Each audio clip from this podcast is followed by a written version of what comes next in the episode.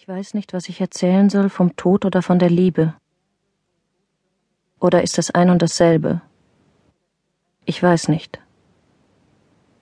Wir hatten kurz zuvor geheiratet, ich war schwanger.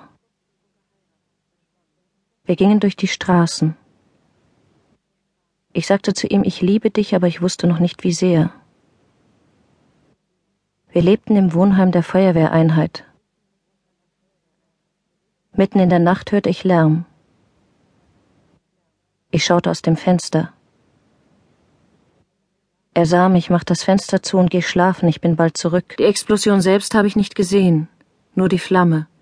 Der ganze Himmel eine hohe Flamme. Und er kam und kam nicht zurück.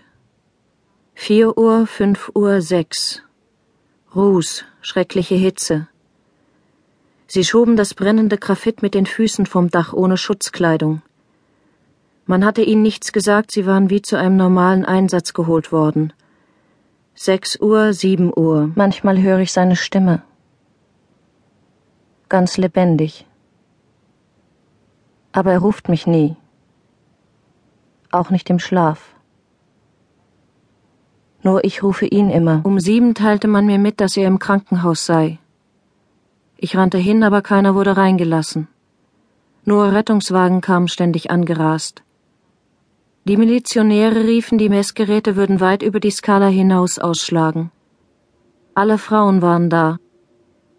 Ich hielt eine Ärztin fest, eine Bekannte, lass mich rein. Die Augen waren fast nicht zu sehen.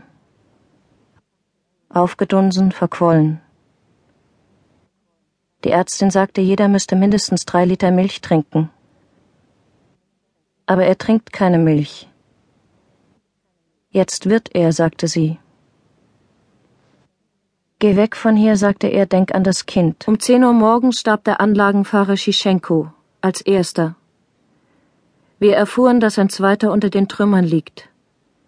Valera Chadjemtschuk konnte nicht rausgeholt werden, wurde einbetoniert. Die Männer erbrachen die Milch.